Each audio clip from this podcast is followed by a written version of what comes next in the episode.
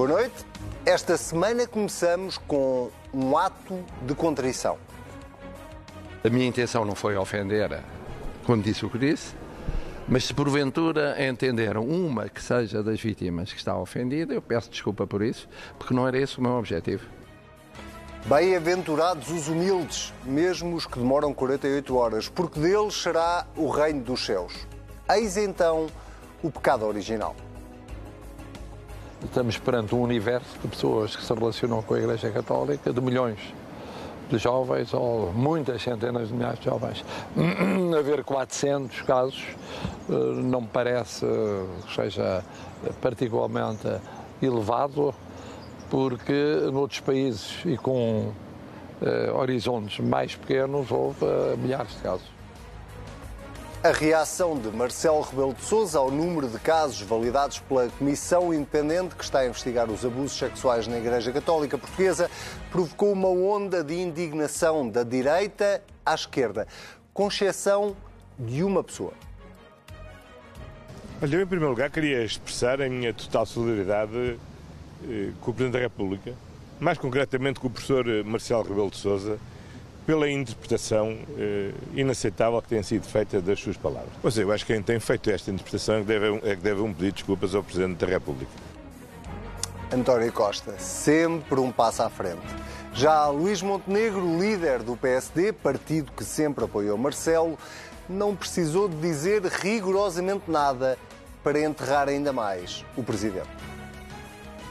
Eh, não é minha uh, função fazer comentários sobre aquilo que diz o Sr. Presidente da República.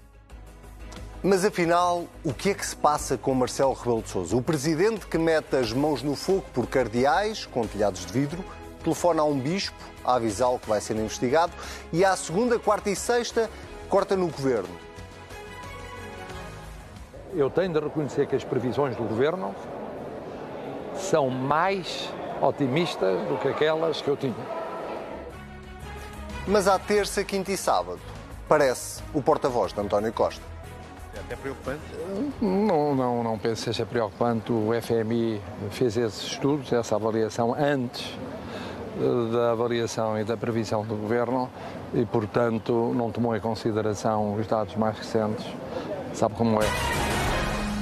Sejam bem-vindos ao Contrapoder. Eu sou o Anselmo Crespo e tenho o enorme prazer de ter aqui comigo, vejam lá, o Sebastião Bogado, bem-vindo, e o Sérgio Sousa Pinto, bem-vindo também. Uh, não parecendo, esta também foi a semana do, da apresentação do Orçamento de Estado e uh, dedicaremos algum tempo a esse tema, mas, uh, Sérgio, vou começar por ti esta semana, a semana passada comecei pelo Sebastião, para mais do que olhar para este caso concreto do que aconteceu com esta polémica com Marcelo Rebelo de Sousa, olharmos um bocadinho para este segundo mandato de Marcelo Rebelo de Sousa, que não me parece, é a minha opinião, propriamente muito parecido com o primeiro, pelo menos. E a, e a, minha pergunta é, é, aquela que eu fazia na introdução. Afinal, o que é que se está a passar com Marcelo Rebelo de Sousa? Boa noite a ambos. Boa noite. Uh, bom, uh, eu não acho que este segundo mandato seja assim tão diferente do primeiro.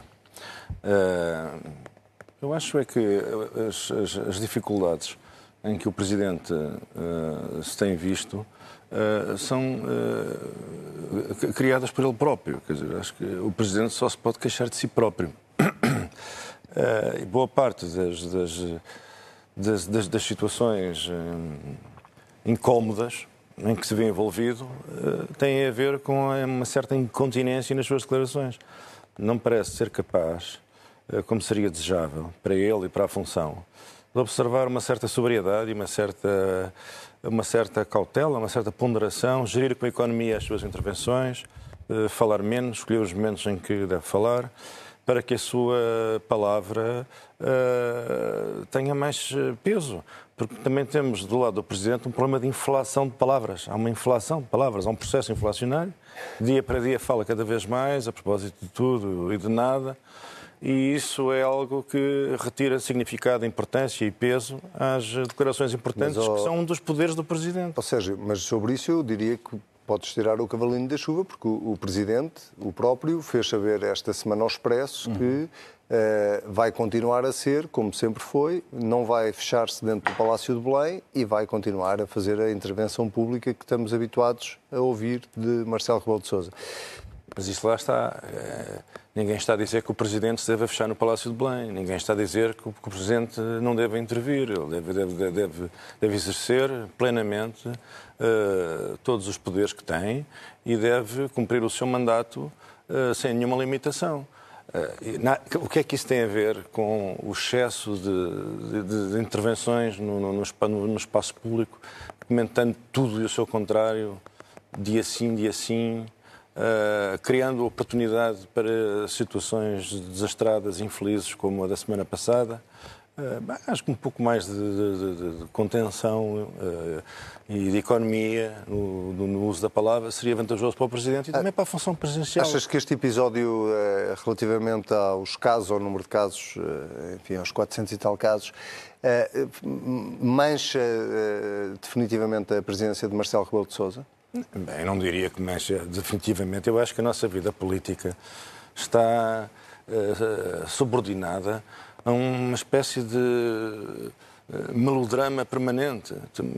Um, sobretudo fazem-se fazem juízos uh, bombásticos e definitivos. os pedidos de desculpa, a irrupção bizarra do Primeiro-Ministro uh, que se veio meter nisto, não sei, não sei por que razão nem para que efeito. Uh, acho que até foi contraproducente. Uh, a vida política está um pouco uh, excessivamente dramatizada. Parece que há muito coração e pouca cabeça no, que, no, que, no espetáculo que a vida pública portuguesa tem, tem oferecido. é evidente que o Presidente da República não devia ter dito o que disse. Uh, ele próprio matou. E é evidente que ele devia ter pedido desculpa, como pediu? Eu acho que não. Mas, mas, não? Eu acho que não precisava, porque acho que isto não, não, na vida pública não funciona como se fosse uma telenovela brasileira. Não, não, não é assim que isto deve funcionar a vida pública. Acho que com um pouco mais de contenção evitam-se estas situações.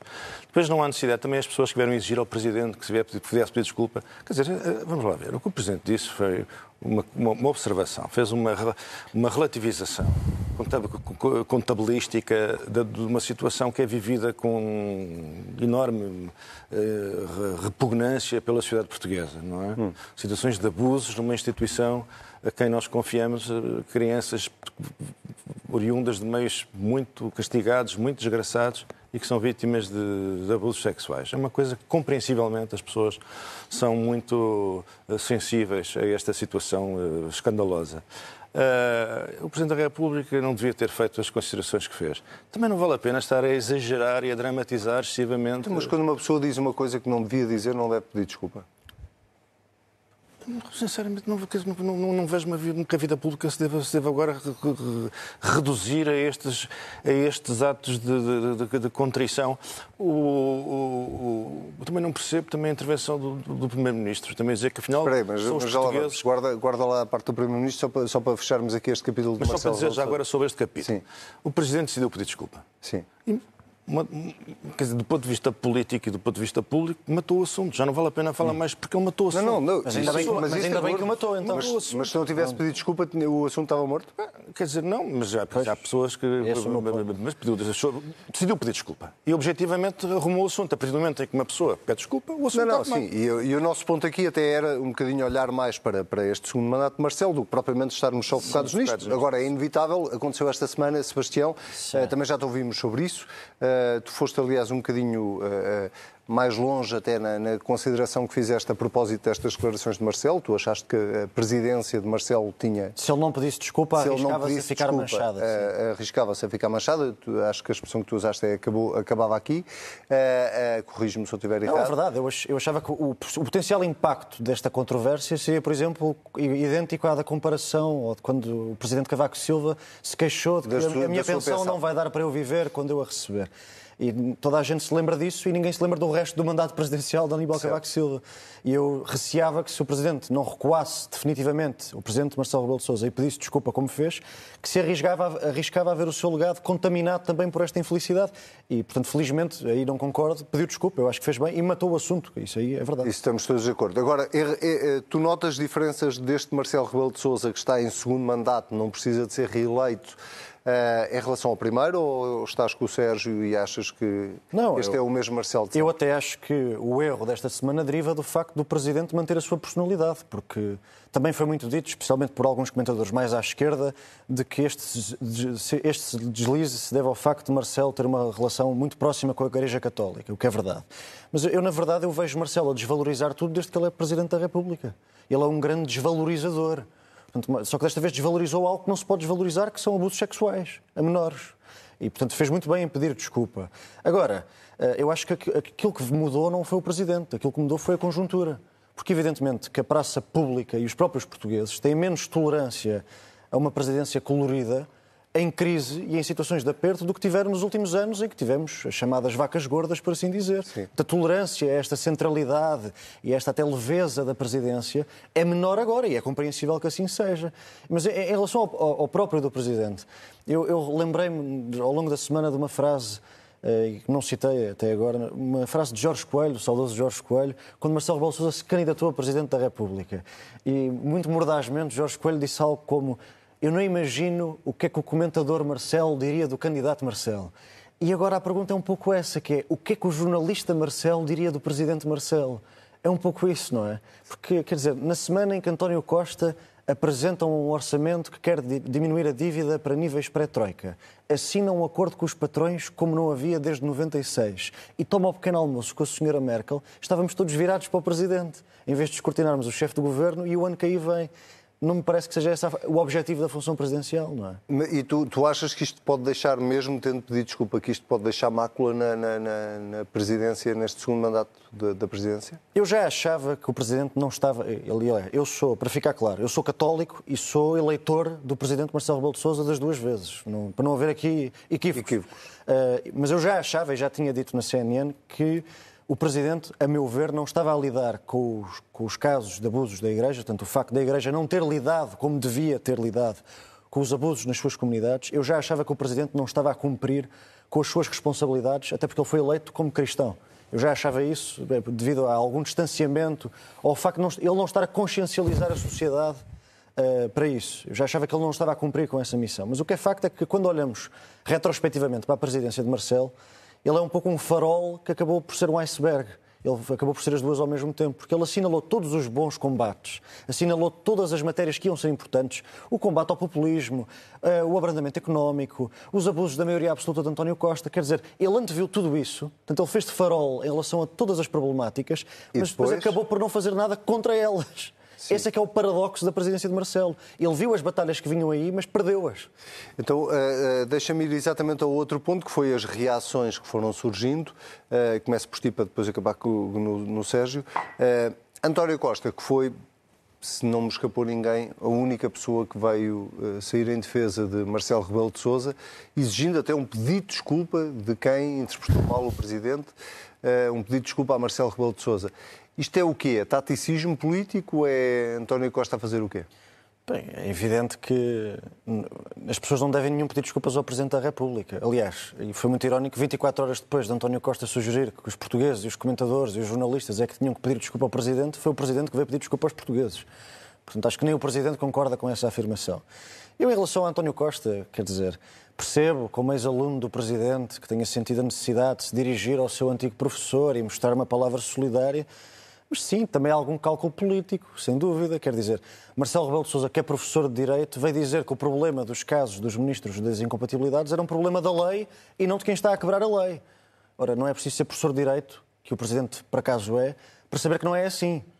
Se há uma ilegalidade, o problema não é da lei, Sobretudo, é de quem está a fazer essa ilegalidade. Quando essa lei é de 2019, eh, Portanto, onde os protagonistas não eram muito diferentes. Eh, a postura de António Costa perante este caso, eh, que interpretação te merece?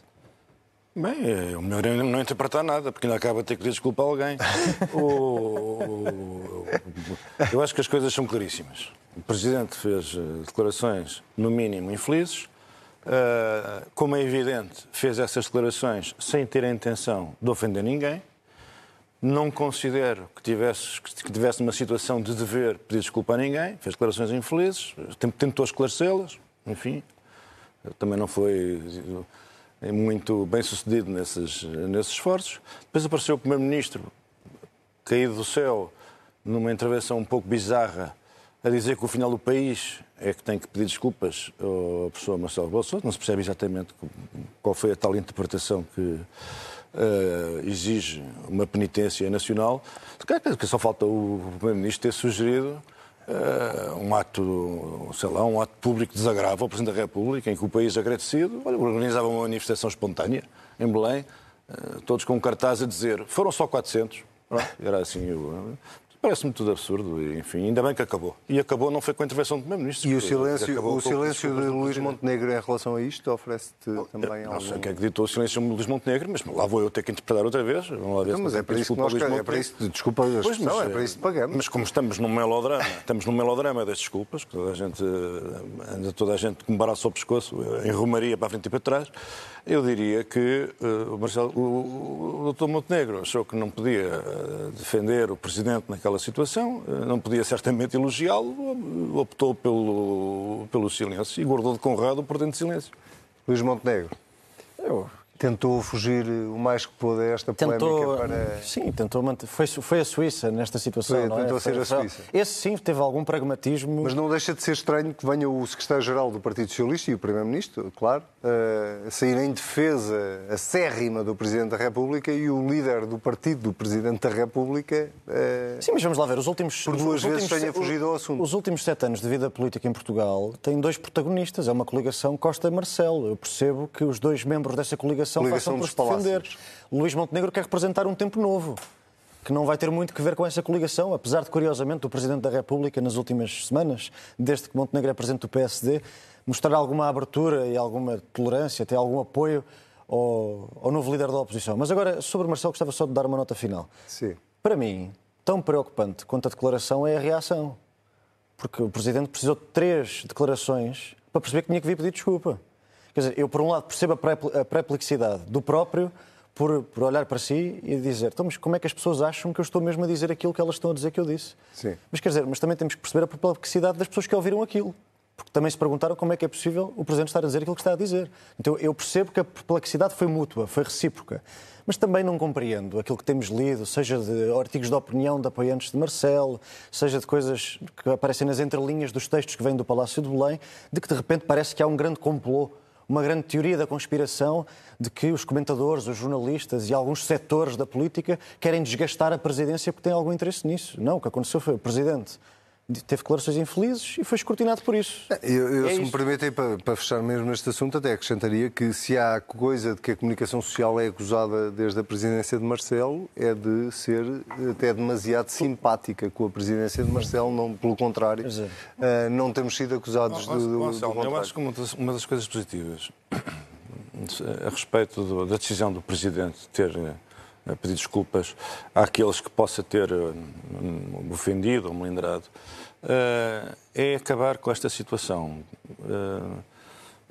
perigosa de parecer que o Presidente e o Primeiro-Ministro são os dois irmanados numa interpretação e o país está todo Está tudo errado. Está tudo errado. Quer dizer, este, este, parece, isto já seria uma dissociação cognitiva, uma dissociação tal entre as, as principais figuras do Estado e o país propriamente dito, que não era de bom augúrio, não é? E, portanto, isso, é, isso é bastante interessante. Esse desligamento da realidade política da realidade social quando, é, é, é quando. Quando, quando, quando os principais responsáveis políticos do país parece que vão numa, numa, numa linha férrea e a da altura bifurcam e uns cheguem num sentido e outros cheguem no outro, olha, diante posso... de, de afirmações que não requerem dotes interpretativos sobre-humanos. Mas posso dizer que Marcelo Rebelo de Sousa fez uma mini sondagem ali numa pastelaria perto. Sim, mas, também, mas não, é, que não é a primeira chegou vez que à conclusão, isso, é? Chegou à conclusão que, afinal, os portugueses tinham interpretado bem o que ele tinha dito. Veremos o que é que dizem mas, as próximas mas. Mas, Anselmo, quer dizer, é aquela coisa que é, se o Presidente, obviamente, não vai do político mais querido dos portugueses para o político mais odiado e menos solidário que os portugueses, obviamente que não foi de uma ponta à outra, quer dizer, a comunicação social também não foi. De uma da, ponta mais, à outra. da mais simpática para o Presidente para mais contestatária do Presidente. Quer dizer, nenhuma das situações se pode ver desse ponto de vista. Desse ponto de vista. Meus senhores, não parecendo, há um Orçamento de Estado e, portanto, vamos discuti-lo no Quem Vota desta semana. E a pergunta é, uh, Sérgio, uh, se aquilo que foi apresentado esta semana pelo Ministro das Finanças uh, para o Orçamento de Estado do próximo ano te parece, não digo satisfatório, mas te parece suficiente ou se ficou aquém em alguma área que tu gostasses que o Governo tivesse ido mais além? Bom, eu acho que o orçamento é um orçamento ajustado à conjuntura. E os, os orçamentos têm que ser elaborados tendo em consideração a, a, a, a conjuntura. e, portanto, é um orçamento dominado pela incerteza em relação ao que vai acontecer em 23. Toda a gente já percebeu que 23 não vai ser um ano bom. Ninguém sabe é quão mau vai ser o ano 2023. E, portanto, o Governo uh, apresentou um orçamento cauteloso, guardou uma folga para intervir em caso de necessidade de se verificar. Onde é que vês essa folga? Essa folga está, evidentemente, na vontade de não eh, consignar já uh, um conjunto de receitas que o Governo pretende, ao longo do ano de 23, gerir de acordo com a evolução do ano. Não é?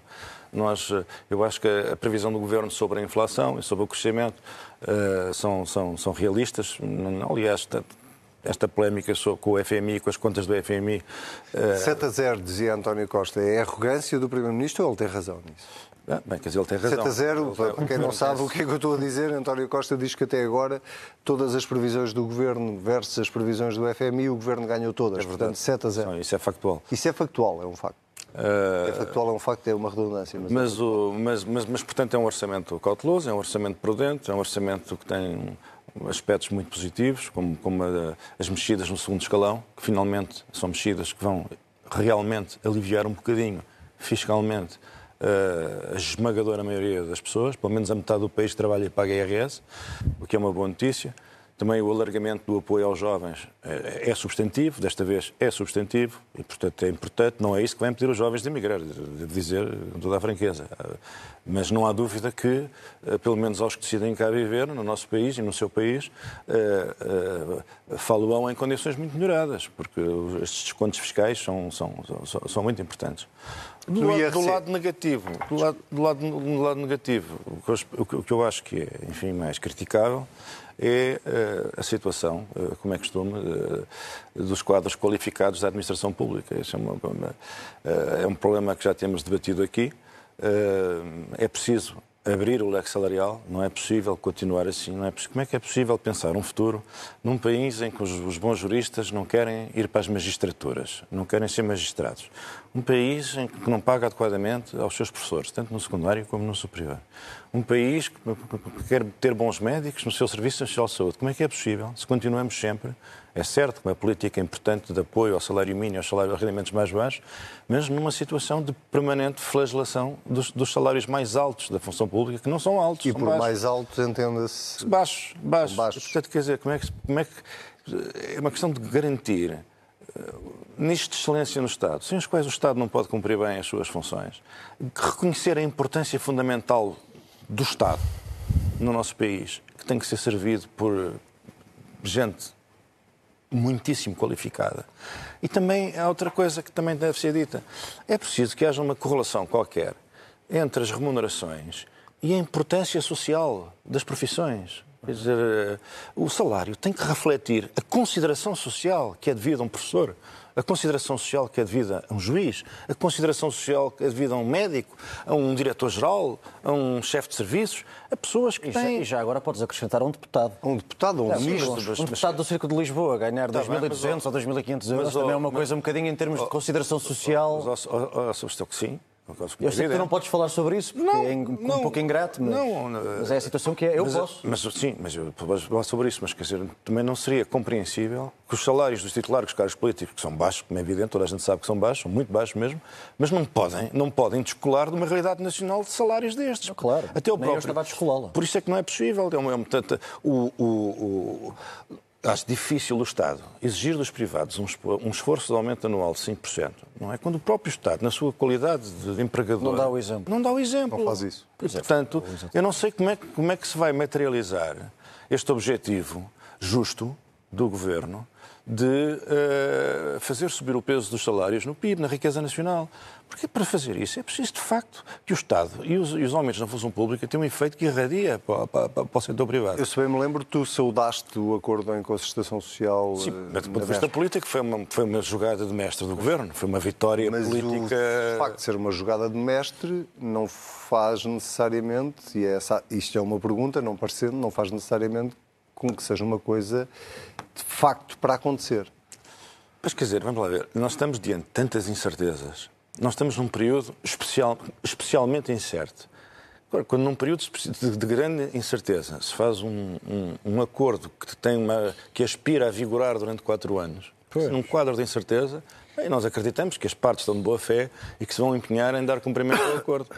Agora, como é evidente, uh, uh, nós sabemos lá qual vai ser a inflação de 2023. Sebastião, uh, eu, eu queria direto. Quer, queres começar por onde? Pelo, pelo, pelo acordo, acordo a concertação social. Sim, eu depois tinha uma pergunta sobre o crescimento económico, mas já lá vamos. Mas, mas eu... Este acordo, o que é que pareceu? Mas é isso, é que eu tenho uma, visão, tenho uma visão um bocadinho diferente do próprio do Orçamento de Estado e do modo como foi apresentado por Fernando Medina, e gostava de lhe fazer um elogio e já vou fazê-lo, mas do que tenho do acordo de competitividade e rendimentos na concertação social. Sim. Eu acho que, quer dizer, nós temos que ser verdadeiros.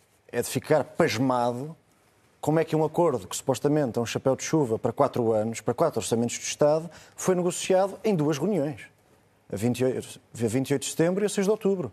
Quer dizer, eu não conheço nenhum governo europeu que junte os sindicatos e os patrões e que decida, bem, vamos lá dar alguma estabilidade perante a conjuntura de incerteza que aí vem e fazer um plano para quatro anos, muito bem, e ouvir todas as partes e consertar interesses e apresentar propostas, tendo em conta os anos difíceis e bastante dinâmicos que vêm aí, e que o façam em duas reuniões.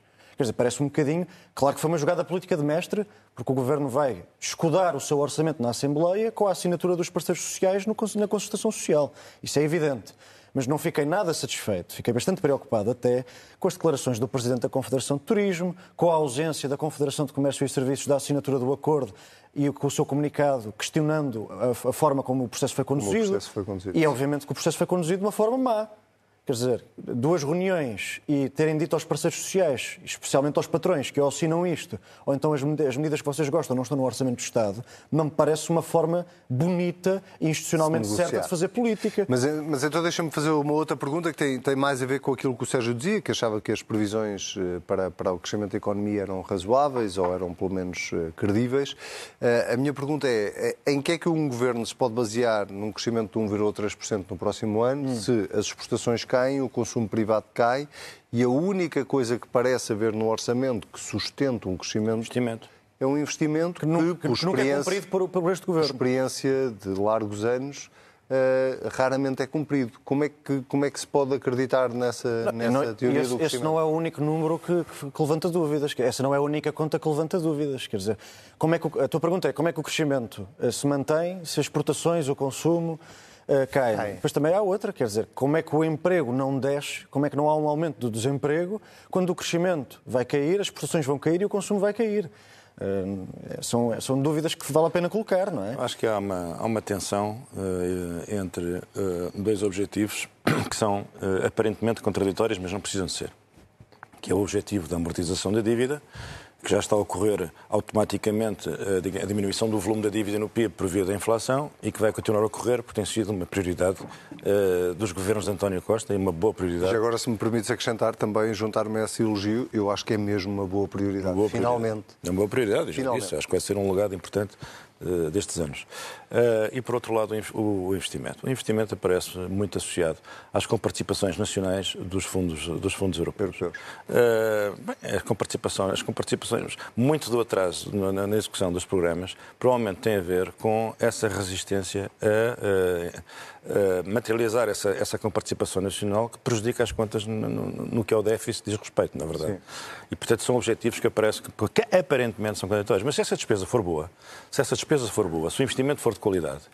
A verdade é que. Qualidade normalmente entende-se por reprodutivo, não é? Reprodutivo, investimento de qualidade. Se o investimento for reprodutivo e se traduzir em crescimento, isso também contribui para a diminuição do peso então da dívida no déficit. Certo, mas então deixa-me perguntar. A questão é não é haver ou não haver investimento. Qual é, a questão é, o, é investimento bom. Qual é o horizonte bom? desse investimento bom? Porque aquilo que nós temos ouvido falar ultimamente, eu não estou a resumir tudo a isso, mas o, o que ouvimos falar foi aeroporto, TGV uh, e pouco mais Não ouvimos falar. imensos fundos europeus a Não ouvimos falar propriamente. Ou seja, isto para dizer o quê? Nós estamos, parece que voltamos 10 anos uh, na história e porque estamos a falar exatamente do, mesmo tipo de investimento público. Sobretudo a direita. Eu acho a direita é muito é? é sobre isto. É, é, a contradição em que a direita caiu é que é extraordinária, porque a direita, como todos se lembrarão, dizia que o Estado uh, socialista uh, acreditava que o país ia dar um salto com as suas obras faraónicas, as Sim. obras públicas faraónicas, e que o Estado disputava no, no, no, junto do setor financeiro os recursos necessários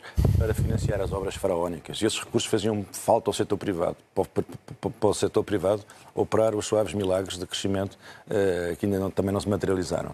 E agora a direita diz que o Estado não faz investimento. Portanto, é extraordinário. Quer dizer, tá basta, bem, mas, basta ter um bocadinho de o memória. tipo de investimento? Um, um TGV, um aeroporto, é investimento reprodutivo? Eu acho que sim. Já achava na altura e continua a achar é um investimento agora. que traz mais-valia à economia portuguesa, claro. Mas a questão é, uh, uh, chega, este tipo de investimento chega? Para fazer crescer, para, para, para, nos aguentar aqui nesta tormenta? Chega, chega. Não, não, chega, não, claro que não chega, peço desculpa. Mas é essencial. Uh, a questão dos passageiros no eixo Atlântico é decisiva para aumentar um dos maiores focos de dinamismo económico da Península Ibérica, que é o noroeste peninsular. Na verdade, entre a Galiza e a Aveiro, temos ali um território com um enorme dinamismo e é preciso uh, intensificar essa, esse, esse, eixo até Lisboa, manter aqui e aprofundar a mobilidade e aumentar a produtividade económica de toda essa região. É importante. Sobre o aeroporto, já, já, já, já. toda a gente se escangalhou de falar no aeroporto, já não vale a pena falar mais no aeroporto, toda a gente reconhece que o país precisa de ser desde 1972 que anda às voltas com a questão do aeroporto. E a questão essencial das ferrovias para exportação, embaratecer a exportação seja, de mercadorias. Mas, mas sobre o próximo é... ano, eh, nenhum destes investimentos arranca no próximo ano. Pois. Qual é o investimento no próximo ano?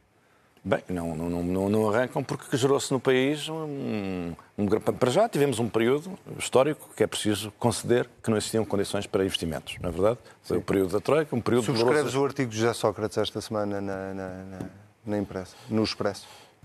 Quando diz que, que do, da parte do Partido Socialista, sobretudo de António Costa, houve aqui uma, uma enorme uh, hipocrisia, porque andou durante anos, uh, uh, demorou estes anos todos para chegar ao mesmo sítio onde o governo de José Sócrates esteve não, quer dizer, vamos lá. Temos que ser justos com as pessoas, quer dizer, o... o... Ele fala em mesquinhez, a expressão é essa. É um país enfrenta um período em que há certas coisas que faziam sentido em, 2010, não é? Deixaram de fazer sentido nos anos subsequentes. Sim que toda a gente percebe que as prioridades nacionais não, não podiam ser fazer aeroportos nem, nem, nem TGVs, como é, como é evidente, não é? Nós estávamos num esforço para recuperar a confiança dos mercados com vista ao financiamento da economia portuguesa.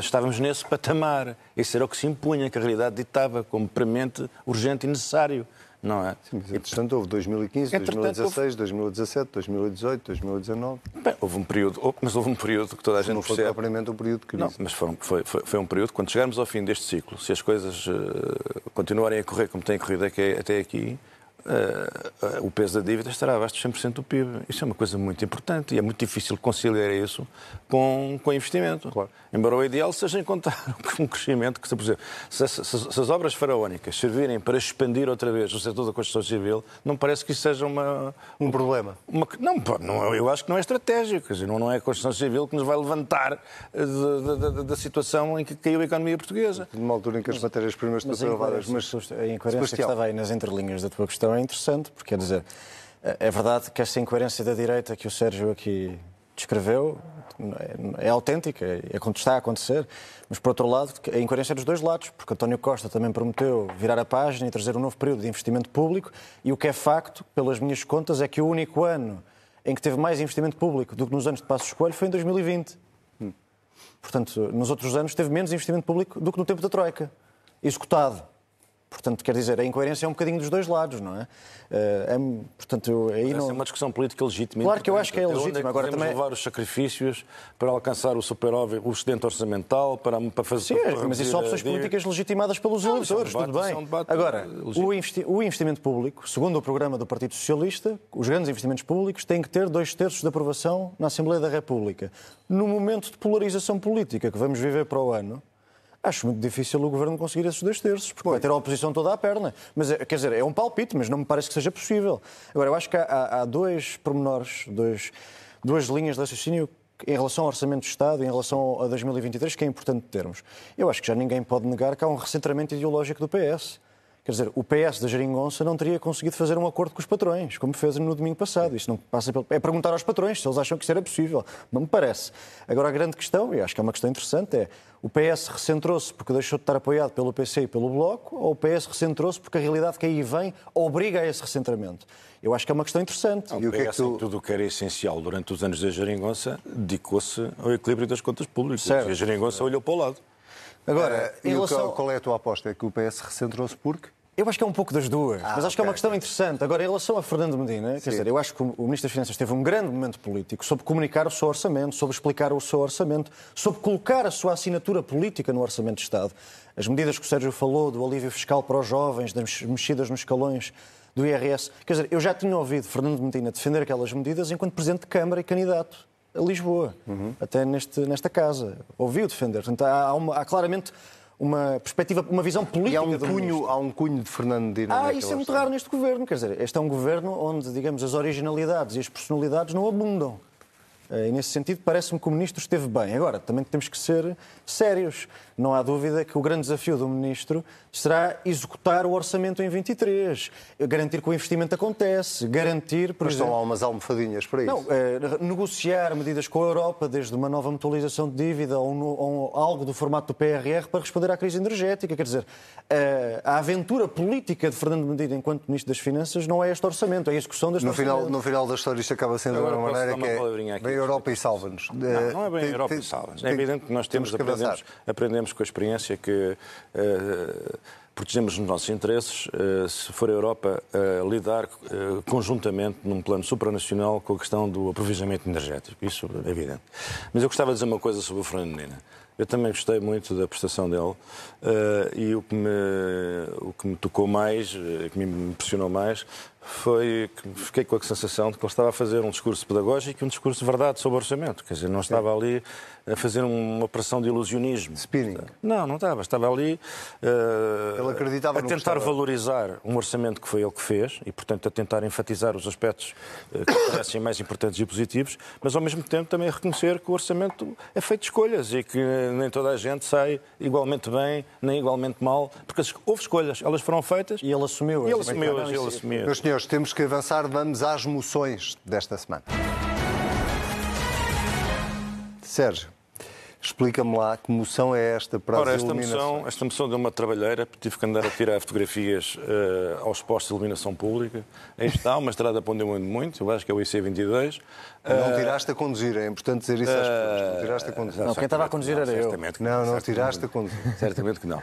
E, e, então a imagem, o que se pode ver é que há uma, uma, uma luzita, que nem sequer me parece ser um posto de iluminação pública. Não há iluminação pública. Os postos estão lá, estão todos desligados ou fundidos, não é? Não é nesta estrada. Ou é nas estamos estradas, a poupar energia. Nas, não, não. Nas estradas em geral, o desleixo, o desmazelo com a iluminação pública é total. E qual é o interesse disto? Porque este desmazelo é um desmazelo do mesmo Estado que anda tão angustiado com a segurança rodoviária que planta radares em todas as esquinas. Portanto, se calhar isto é um bom indicador de que o Estado gosta dos radares, não tanto por causa da segurança rodoviária, mas por outras razões uh, que têm a ver com a sua necessidade de ir buscar fundos onde quer que seja. E, portanto, a minha moção é, de, como é que se diz? De rejeição ou de censura? É de censura. Moção de censura o ao Estado. a perguntar, ou não deputado, como é que se chama uma moção? Não sei, que inventaste os nomes para estas moções. E, portanto, a ideia é essa realmente é lamentável para quem se preocupa com a segurança rodoviária, se é que alguém se preocupa com isso, uh, o estado a que chegou a iluminação das estradas, em Lisboa e em toda a parte. Muito bem. Eh, eu tenho uma moção de confiança esta semana, para variar um bocadinho, e é uma moção a Marcelo Rebelo de Sousa por ter tido a humildade de vir pedir desculpa, discordando aqui do Sérgio Sousa Pinto, que acha que eh, era desnecessário. Eu fui muito crítico com Marcelo Rebelo de Sousa esta semana eh, e manterei, manteria, mantenho toda, tudo aquilo que disse sobre a declaração inicial do Presidente da República. Disse desde o início que achava que Marcelo se devia retratar. Ele fê-lo. É um bocadinho irrelevante se foi 24 ou 48 horas depois, mas a verdade é que Marcelo teve a humildade de reconhecer que podia ter havido uh, muitos portugueses, vítimas, nomeadamente, que é, é, são sobretudo as mais importantes, que uh, tenham ficado de alguma forma ofendidas ou interpretado mal as suas palavras e, portanto, eu acho defendo isso para tudo na vida, que quando se erra deve-se pedir desculpa. Vamos às sugestões. Sérgio, tu tens um livro. Sim, hoje sugerir. tenho uma, uma sugestão um bocadinho insólita. Lá está. É O País das Maravilhas, Crónicas de Vasco Lido Valente, salvo erro entre 76 e 80, por esta altura, que é um livro que é impossível comprar, porque não está. Esgotou-se há muitos anos e não há nenhuma editora que se interesse em, republicar este, este livro que está uh, repleto da belíssima prosa do Vasco Lido Valente, numa análise do país uh, ao bom estilo do Vasco Lido Valente, uh, muito realista, dolorosamente realista, e que eu, para ler, tenho que ir à Biblioteca Nacional. E, e, e, e tenho, e tenho uma enorme pena que as pessoas não possam aceder à tanta porcaria que é publicada todos os dias. Porquê que, não, porquê que nenhuma editora se lembra de publicar o... É só a vida escandalosa da princesa Carla, da, Rainha Carlota Joaquina, os amores do rei Dom Dinis, quer dizer, em vez de publicarem essas coisas, com o devido respeito, porquê que não... Fica aqui, fica aqui o apelo às editoras eh, portuguesas para que um reeditem este livro de Vasco Lido Valente. Sebastião, Tu, esta semana, vais brindar-nos com música. Fala-nos disso. Vou-vos dar música, vou. Uh, esta é uma versão em, jazz do trio do Keith Jarrett, num concerto ao vivo em 1998, no Japão, onde ele gostava muito de tocar piano. Aí está. O, o, o público japonês não fazia tanto barulho quanto o americano. E pronto, e como chegámos ao outono, e a letra original até é francesa, mas isto é um instrumental em que diz que as folhas do outono estão a cair. De facto estão. Vamos ver se o orçamento de Fernando Medina sobrevive a este outono. Bom, e ao próximo? se não sobreviver a uma maioria absoluta, não, não, não sei como é que sobrevive. Uh, Sérgio Sousa Pinto, Sebastião Bugalho, foi um prazer, como sempre. Temos uh, encontro marcado na próxima semana. Quanto assim, já sabe, se quiser voltar a ver o Contrapoder desta semana, basta ir a cnnportugal.pt. Se quiser ir a ouvir-nos no carro, é procurar o podcast, porque nós somos uma ótima companhia e assim não adormece. Até para a semana.